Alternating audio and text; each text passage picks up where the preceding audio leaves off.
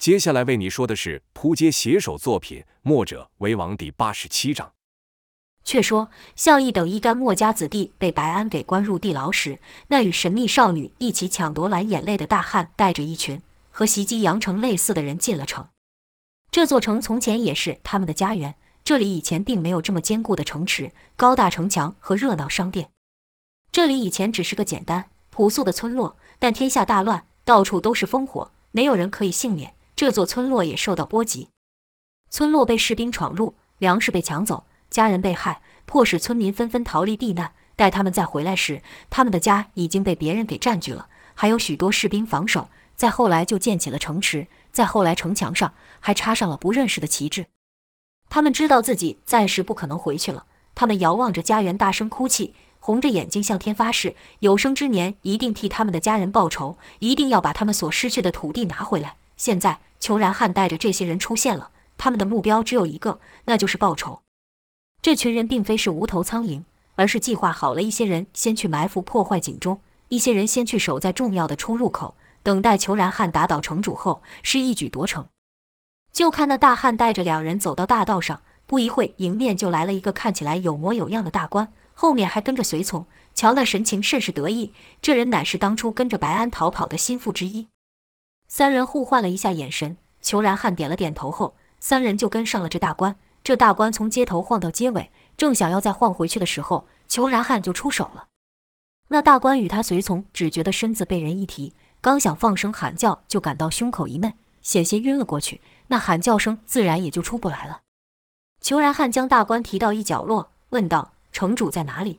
你只有一次机会，要是乱说话，后果不用我说，你也想得到。”大官见虬髯汉相貌威武，声音凶恶，看了就害怕，吓道：“好汉，冷静，冷静，有话好说，有话好说。”虬髯汉又喝了一声：“少废话，人在哪里？”那大官道：“在西北的一处大宅上。你是想要劫财，还是要如何？”虬髯汉缓缓说道：“我要杀人。”那大官吓得全身哆嗦，颤声道：“杀人？杀什么人？”裘然汉道：“杀该死的人。”那大官道：“不是我。”那绝对不是我，我是无辜的，我不该死。听到此，与裘然汉一行的一人恨恨说道：“你无辜。”另一人道：“这座城里没一个人是无辜的，你们都有罪。”那大官看了看眼前这三人，都很面生，便道：“好汉，我可没招惹过你们了，肯定是认错人了。”适才说话的人道：“找的就是你们这些人。”那大官心想：莫非是城主的仇人？看了一眼随从，那随从知道自己的性命都在大官的口中，要是他的回答不能让这些人满意，那自己就得跟着完蛋。与其自己完蛋，不如让城主完蛋。便都对那大官点头，示意他回答裘然汉的问题。那大官便道：“只要你放过我，我便带你们去。”裘然汉也不啰嗦，回道：“可以，给我走。”裘然汉根本不怕这些人跟他耍什么花样。而后就听几声闷响，那大官的随从都被打倒了。跟着裘然汉便道：“走吧，现在起我们就是你的随从。”那大官还道：“不妥，不妥，应该是我当您的随从才是。”裘然汉等人心里均想：好一个卖主求活命的卑鄙小人！那大官人品是不如何，否则当初也不会和白安和白毅等人逃走了。现在为了保命，自然就将他们给出卖了，乖乖的领着裘然汉到白安所住的大宅。为了卖好，还提醒大汉道：“好汉，不是我要吓你们，只是你们要找人寻仇。”现在真的不合适。一人回道：“没有比现在更合适的了。”那大官压低声音道：“城里来了不少墨家子弟。”裘然汉一听到墨家子弟，眼睛一亮，说道：“墨家子弟来了几个？”大官回道：“一开始不过才六个人，可是陆陆续续又有好些自称墨家子弟的人前来，算算现在有数十人了。”裘然汉问道：“墨家子弟各有任务，为什么会都聚集到这里来？”大官道。他们的首领就在这里，所以我才说现在不是下手的时机呀。虬髯汉斜眼看着大官，说道：“若是真像你所说，那这城防守绝不至于这么松散。一路走来，我也没有看到一个墨家人，还说是你以为搬出墨家的名号，就能把我们吓退了不成？”听虬髯汉语气有变，那大官赶忙解释道：“小的命都在您老手上了，哪里敢胡言乱语呢？墨家子弟确实在城内，只是，只是……”见那大官欲言又止。裘然汉哼了一声，拉手握住那大官胖手，拇指用力扣在穴位上，那大官立刻感到一阵锥心之痛。他哪里受得住这个？脚一软，登时就要倒下，但被裘然汉如铁箍一般的手给掐住，整个人便悬挂在了半空中。那大官心想：难道这些人是来救那些墨家人的？便忍痛说道：“好汉，轻点，拜托轻一点，你的兄弟都被人下了狱了。”原本大官以为这样一说，这些人听到自己的弟兄入狱，肯定会着急。哪知裘然汉只是咦了一声，并没有太大的举动，好似一点都不意外，说道：“这些人永远都学不会，这世上多为恩将仇报之辈。”大官一听，裘然汉似乎与墨家人有些渊源，便又多嘴问道：“还是我先领你们去地牢，将你们伙伴放出来？”裘然汉笑了几声后说道：“他们被关与我有何干系？”那大官原本想，墨家人即便心里埋怨白安他们，但绝对不会见死不救，才想领着裘然汉去地牢。可听裘然汉这么一说，又不是为了救墨家人而来，大官便在心里说道：“白大人，这就怪不了我了。”只好领着裘然汉等人朝白安的府去。到了白安的府前，守门的人认得那大官，知道这人脾气大得很，便摸去阻拦，连问都没有，便放裘然汉一行人进去。屋内，白安、白毅与一众文武官员围着几个工匠，还在讨论项义留下的人偶。几天过去了，这人偶说不动就不动，而且是打不烂。砸不坏，把他们给急坏了。人群中也不知道是谁说了一句：“肯定是那个姓向的动了手脚，我们找他去。”白安骂道：“废话，自然是他动了手脚，这还要你来说吗？你找他作甚？你能逼他吗？我可是听说他光靠这人偶就打倒了好几百人，要是他让这人偶动起来，你是他对手吗？”跟着又指着工匠骂道：“还有你们，一点用也没有，都是废物，废物！”正此时，有人说道。这人偶我还是第一次见到。白安等人听着声音陌生，便都回头看是谁在说话。这一转头，目光都落在了那大官身上。白安不耐烦地说道：“你在胡说什么？这人偶都在这摆了几天了。”那大官不敢说话，一个劲地朝白安等人挤眉弄眼。白毅不解那大官想表达什么，便问道：“你脸怎么了？”就看裘然汉将揪起那大官往上一掷，说道：“滚边去吧你！”这一下好大的手劲。那大官肥胖身体就飞到了屋梁上，就看那大官挂在梁上是上下不得。虬髯汉出手的同时，与他同来的两人也朝其他人动手。这几人出手都不留情，就听啪啪碰碰等声响，乃屋内桌椅碎裂之声。眨眼间，刚才围着人偶的人都倒在了地上，除了白安与白毅两兄弟，这两人是吓得全身僵直了，想逃跑，但一步都迈不出去。虬髯汉问道：“你们那一个是城主？”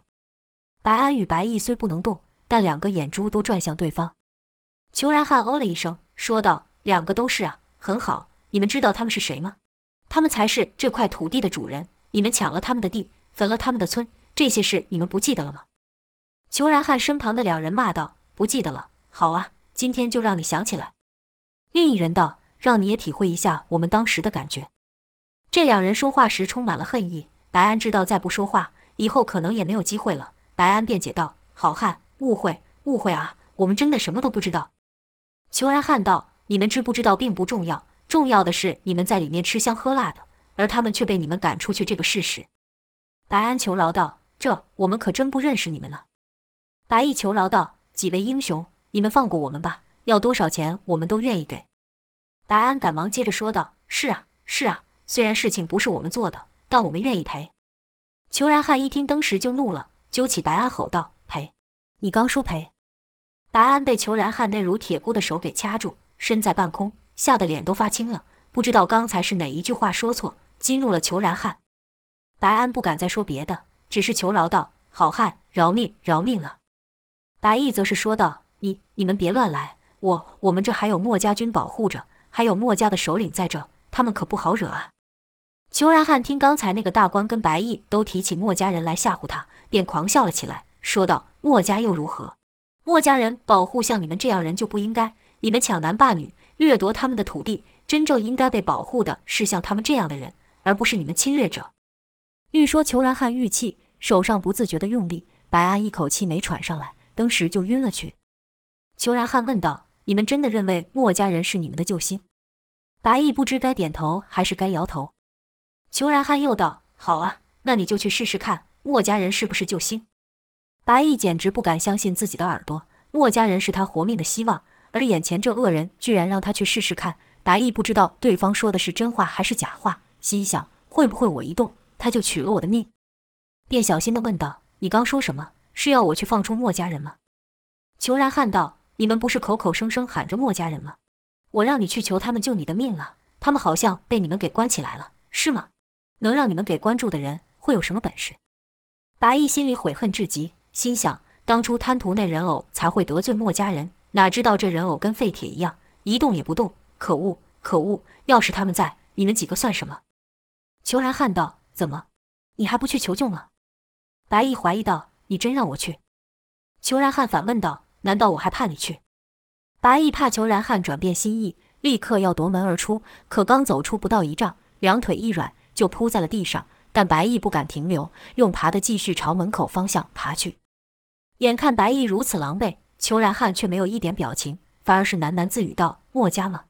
不知道都是哪些人，该不会他们也在里面吧？可笑，可笑啊！他们把你们给关起来，你们还要替他们卖命？天底下还有比你们更傻的人吗？那挂在梁上的大官看裘然汉一会大怒，一会傻笑，不像是个正常人，便闭上眼，在心里默念道：“拜托，别往上看，忘了我的存在吧。”刚睁开眼，就看到裘然汉抬头瞪着他，吓得他呀的一声，手一松，人就掉了下来，于半空中大喊道：“救命！救命啊！”就听砰的一声响，那大官是重重的摔到了地上，而裘然汉等三人根本不屑多看他一眼，径自走了出去。待他们出房时，一切都已经变得不一样了。大街上倒着不少人，几乎都是鹅城的军校。原本热闹的店铺都关了门，城门也被关了起来，不让任何一人进出。一旁还传来呼喝打斗之声，那是与裘然汉同行之人与守卫搏斗所发。可守卫怎么会是这些人的对手？很快的就被打倒在地。却说，当裘然汉带着人进城，打算讨回公道时，那些因为项义拒绝将人偶交出而被关在地牢的墨家子弟，变成了白毅与此城的唯一希望。白毅爬出了大宅后，是立刻起身，用尽生命的力量跑向地牢。当他到的时候，守将黄四也来了。他的手下完全不敌那些闯入者，所以黄四也跑来向墨家子弟求助。当黄四看到白毅那狼狈样时，也不与白毅行礼了，反而是感到厌恶，心想。人家墨家军帮我们解围，你们两兄弟倒好，有难的时候跑得比谁都快。为了抢人家的宝物，把人家给关了起来。现在遇到危险了，居然还敢来求人家，脸皮真是比城墙还要厚。但天底下就是有不少这样的人。白毅根本不理会黄四的鄙视之情，他心中只有他自己。当此时，墨家子弟中也有不少人察觉到不对劲，起先是看狱卒跑上跑下，匆匆忙忙的样子，而后狱卒是全部被叫了上去。之后就没有再回来过。这偌大的地牢，除了墨家子弟外，居然没有人看守。童风便向莫文说道：“上面好像发生了什么事，我们要不要出去查看一下？”莫文道：“看那些狱卒神色慌张，确实不太寻常。可看首领的样子。”两人朝向义看去，向义还和之前一样，一点都不在意，像是身处地牢和身在地道一般，是泰然自若。莫文想到当时他与栾素等人。没有听向义之言，冲入战场，向义甚是不悦，便不敢再自作主张，便道：“一切都听首领吩咐吧。”刚说完话，就看到白毅与黄四跑了进来。白毅喊道：“救命了！救命了！各位墨家的英雄好汉，我兄弟被人给害了，求你们救救他吧。”黄四则说：“我们遇袭了，我的手下死伤过半，还请各位出手相助。”童风问道：“遇袭？敌军这么快就攻回来了？”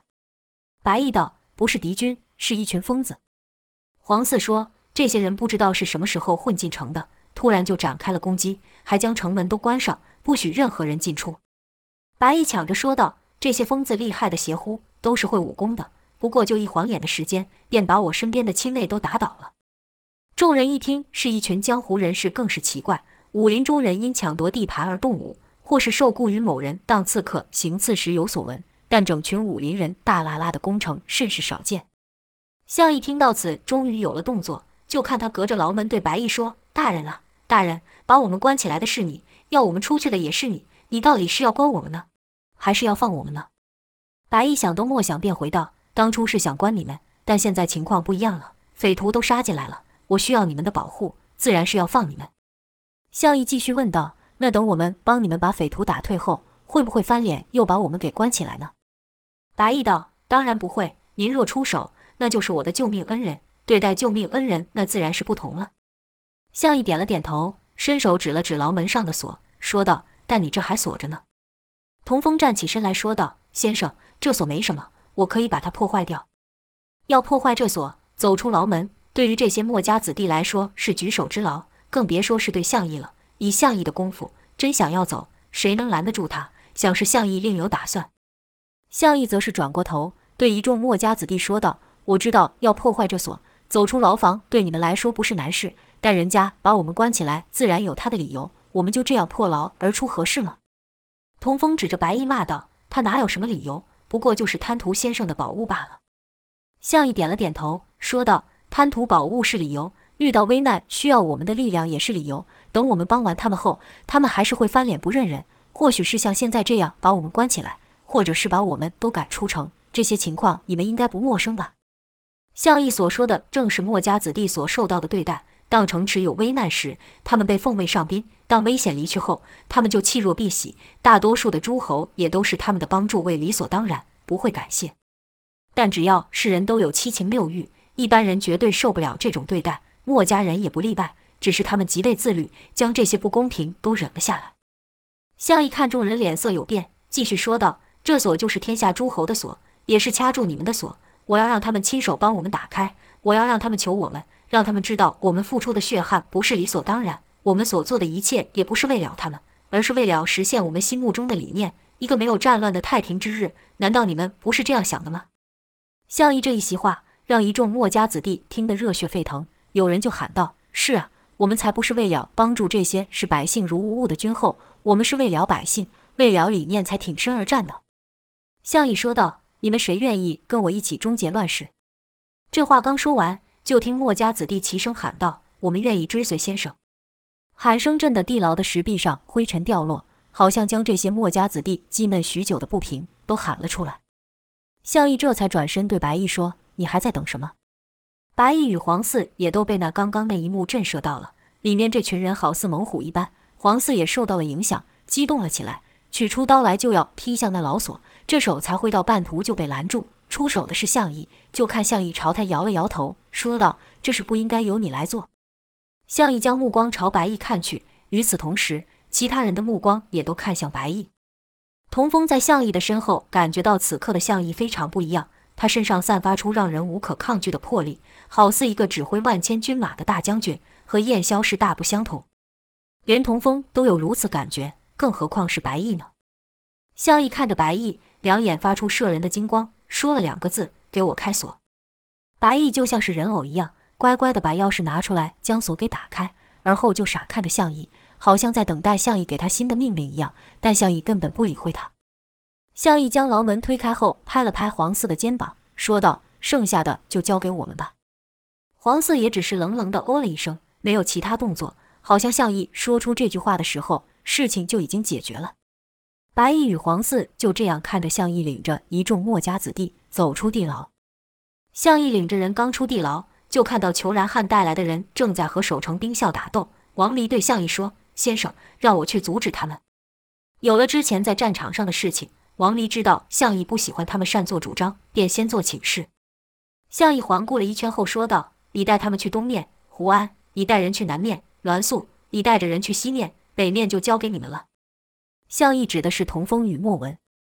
向义又道：“你们不需要和对方硬拼，只要试着将敌人集中起来就好。之后的事就交给我吧。”向义的自信来自于他的实力，他的自信也带给身后之人力量。就看一众墨家子弟双拳紧握，等待他的下令。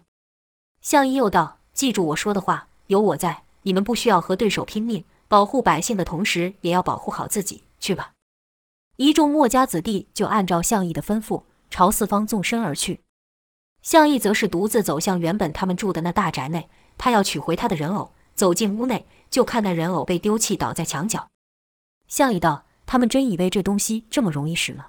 哼，真是可笑。”喃喃自语的同时，向义也将手伸进了人偶口中，搬动机关，机关一动，那人偶全身上下的关节立刻又活动起来。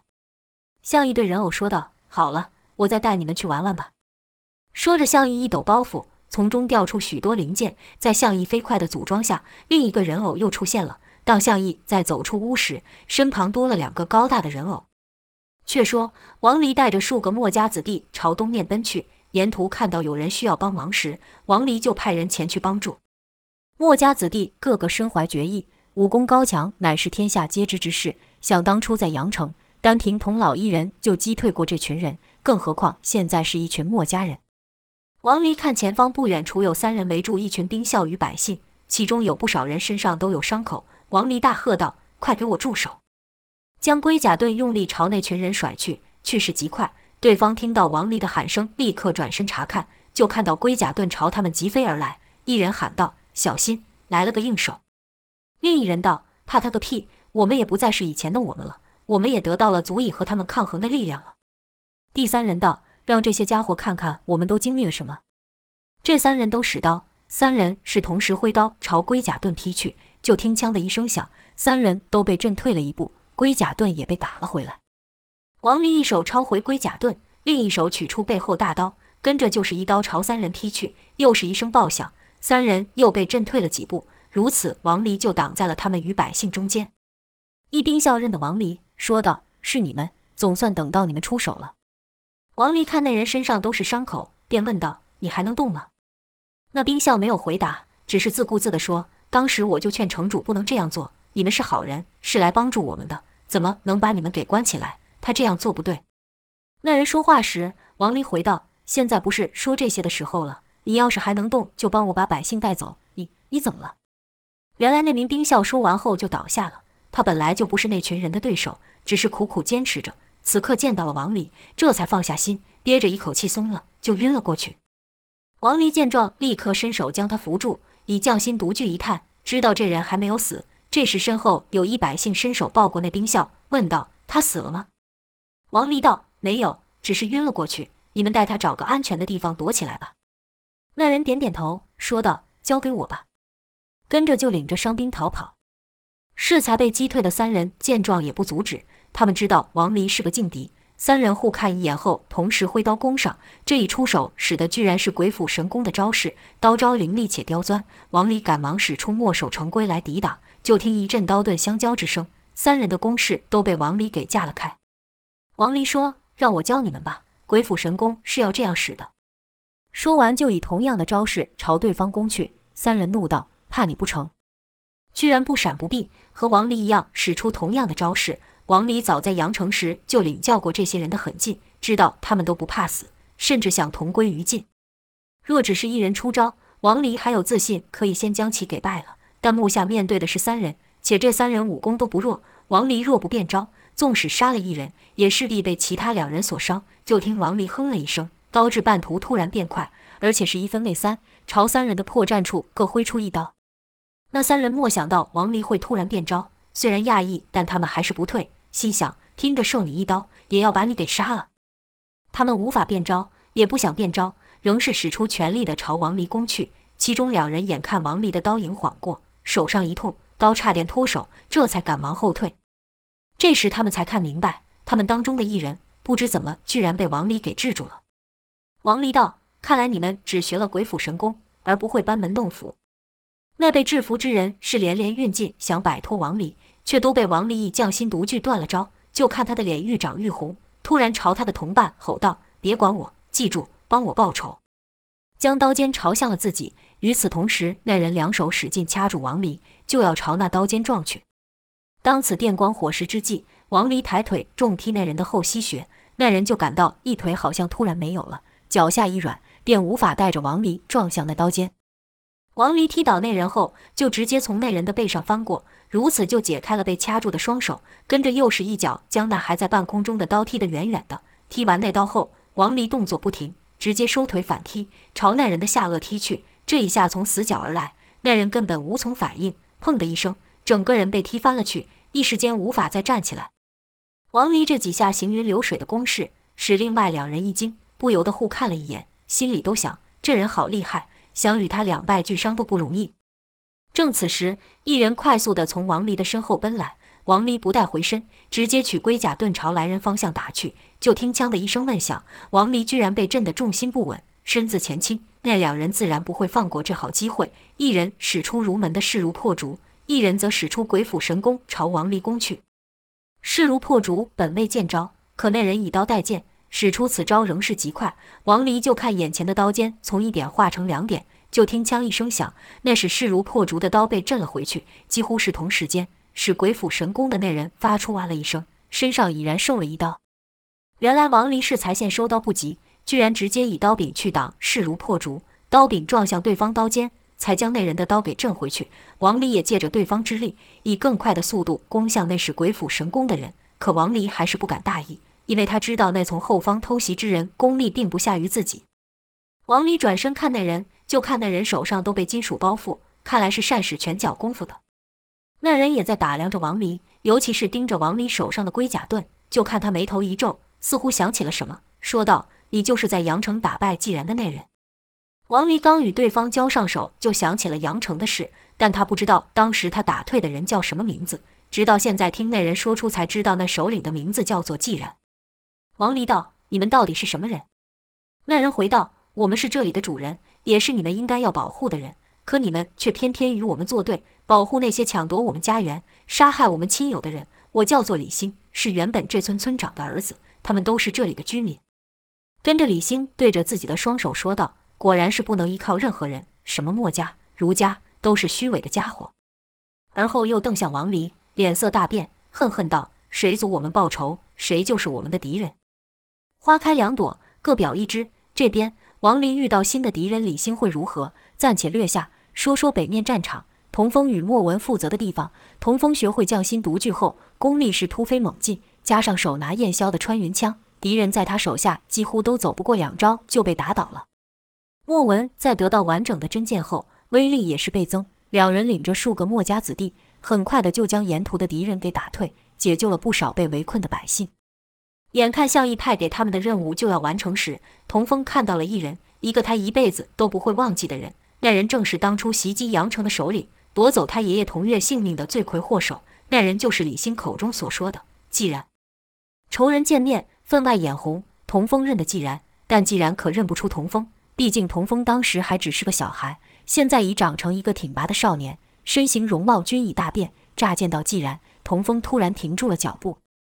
这一刻，童风好像回到了当年。这一刻是童风学武后就期盼着的。他一直很自责，自责自己的弱小，认为当初童月要不是为了保护自己，根本不可能会丧命。他一直想，要是当时自己会武功，就不会是爷爷的累赘，甚至可以助其一臂之力。他随着王离等人救了这么多人，却救不回自己的爷爷。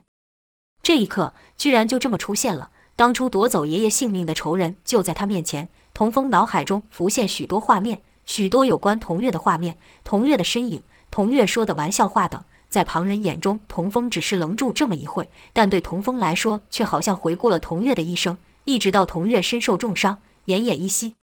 莫文察觉到童风的异常，便问道：“怎么了？”就看童风狠狠地瞪着季然，这充满恨意的眼神让莫文心里一凛。他从没有看过童风这模样，童风的嘴不断地在动，似乎在念叨些什么。莫文小心凑近，听到童风说的是“好好好，太好了”。莫文问道：“你在说什么？什么太好了？”就听童风突然大声吼道：“是你，真的是你，喊我爷爷命来！”说完后，童风是朝季然直冲而去。既然现有人攻来，一点也不感到意外，哼了一声，举起大刀，一招鬼斧神工就朝童风打去。童风不是以前的那个童风，既然也不是从前的那个既然，两人一交手就打得不可开交。童风急着报仇，便只使出进攻的招式，一副要拼命的样子。既然是求之不得，刹那间只听当当连响，烈的打击下迸出点点火星。莫文见童风只使出进攻的招式，一味的与对方硬拼，便喊道：“别与他硬拼，这刀可用班门弄斧卸去。”可童风却好像没有听到般，对季然的恨使他失去了理智。此刻他不想要制服对方，而是要对方偿命。莫文见童风好几次都差点中刀，心想这样蛮打下去可不行，我得帮他。也举剑朝纪然攻去。既然前后受敌，前面的童风每一招都是杀招，不可不防；一旁的莫文则是招式精妙，善于从死角出击。要不是纪然那两败俱伤的打法，使莫文招式不敢使劲，频频变招，否则既然早就要败了。既然被两人逼得连连后退。直退到一面墙前，这下莫文就无法再绕到其身后。既然突然大喝道：“好啊，我一个人换你们两个，值得！”手中刀如狂浪般朝两人席卷而来。使的是如门的力挽狂澜，就看中重刀光将童风与莫文两人的身影给淹没。童风也吼道：“难道现在我还会怕你吗？”使出快枪与既然硬拼硬打。莫文的气力不如既然，但在墨守成规与匠心独具下，将攻来的刀招都卸了去。当既然这招力挽狂澜使得愈来愈盛时，突然有一亮光穿过层层刀海朝自己刺来，是莫文以真剑使出墨守成规中以攻代守的一招穿针引线。想当初童月也是以此招逼退既然，既然眼看无法再收刀回防了，便将身子一侧，挥拳朝莫文打去。眼看莫文这剑就要刺中既然时，突然被人从后方猛力一拉，使得莫文此剑刺了空。既然的拳也仅以一寸之差掠过莫文的脸。拉开莫文的人是童风，就听童风吼道：“他是我的，只有我能打败他。”原来童风并不是要救莫文，而是不想让既然死在莫文的手下。既然看到童风的模样，虽然他不认得童风是谁，但却说道：“很好，看来你们终于能感受到我们的感受了。恨吗？你恨我吗？我们也恨了，我们也恨你们这些多管闲事、为虎作伥的家伙。”愈说，既然表情愈扭曲，他皮肤上那怪异的凸起处也愈发明显。好像随时要破体而出一样。既然再一出手，刀招比之前还要更快，力量更大。童风是不畏惧，举枪打去。就听“锵”的一声巨响，伴着强大的风压着四面八方喷发，而后就看童风被震退了开。莫文赶忙上前问道：“你没事吧？”童风连看都不看莫文，两眼始终盯着既然，说道：“你走开，只有这家伙，我必须要亲手解决。”莫文还想问童风为什么时，既然喊道。看来你的恨意还不够啊！再来，再多一点。童风又朝既然冲去，既然道：“来得好！”是两手握刀，由下而上的朝童风劈去。如此明显的招式，童风只要将枪一斜一引，就可以避开此刀，并顺势反击。但此刻的童风只想要在力量上压过对方。就看童风于巨刀锋一尺近时，大喝一声，手中枪朝既然的刀急刺而去。又是一声爆响，这次是既然被震退了。这次童风用上了乾坤劲，乾坤劲乃借大地之力而出，既然再强又哪里能敌？这一下硬拼毫无取巧的余地，虎口登时裂了开。可和身体上的痛相比，既然等人的经历要苦太多了，痛楚只会进一步激起既然的恨意，提升既然的力量。就看他牙一咬，又握住了大刀，对童风吼道：“来呀，来拼个你死我活！”童风回应道：“好，今天我一定要替爷爷报仇。”两人又是一阵快打硬拼。有时是童风被震退，有时则是既然，两人身上也都献了血。莫文在一旁看得着急，却不知该如何出手相助，因为童风与既然两人此时都打红了眼，在他们身边数丈内的东西都被打个粉碎。莫文这时候要是上去，只怕会被童风所伤。莫文一时不知该如何是好，只能在一旁观战。既然武功突然增加，童风还真有些不敌，身上也被既然削出了好几个口子，但童风也忍下了。两人又拼了十几招后，童风就感到既然的力量急速衰退。再看既然，面上是汗如雨下，而且连连喘气，呼吸粗重，好像溺水之人一样。童风虽然感到不解，但他下手可不会留情。拼斗至此，他也无法再使出乾坤劲了。但现在他不需要使出乾坤劲，也可以把既然给打退。就看童风用力一枪，将既然的刀给崩脱了手，跟着童风重重的一拳朝既然的脸上打去。砰的一声闷响，既然只感到头上如遭重锤撞到，把他打的是眼冒金星。这还没完，既然的胸腹处又各受了一记重击，把既然打的是口喷热血，人朝后飞数丈后倒地。至此胜负已分，童风还朝既然走去，眼里充满了血丝。此时从旁窜出一个人影，劝道：“够了吧？难道你真想要取他性命？”这人自然是莫文了。童风见莫文阻止，吼道：“你干嘛？快走开！”莫文道。你已经打败他了，不需要再下死手，已经够了。童风道：“你懂什么？什么叫够了？他可是害我爷爷的凶手啊！”说到后来，童风几乎是气了出声。莫文听后一惊，说道：“他就是害童爷的人。”童风恨恨道：“就是他，他化成灰我都认得。你快让开，我要替爷爷报仇。”莫文道：“你已经报仇，你已经打倒他了。”童风喊道：“还没，还没，我要他偿命。”莫文道。你冷静下来，想想童爷会希望你这么做吗？听莫文提到了童月，童风这才缓和了一些，喃喃道：“爷爷，爷爷希望我这么做吗？”莫文又说：“仇恨不会结束任何事情，只会引发更多的仇恨。童爷知道的，他也绝对不希望你变成现在这样。童风道：“爷爷已经死了，我怎么会知道他会怎么想？你又怎么会知道他怎么想？他已经死了呀。”听到此，既然也知道童风是谁了，尽管他现在连爬起来都没有力气了，但他还是笑道：“我想起来了，你是当时的那小鬼，来啊，来向我报仇吧，还等什么呢？”这话一出，童风的恨意登时又起，说道：“好，你总算是想起来了，我就如你所愿。”说完就朝季然走去。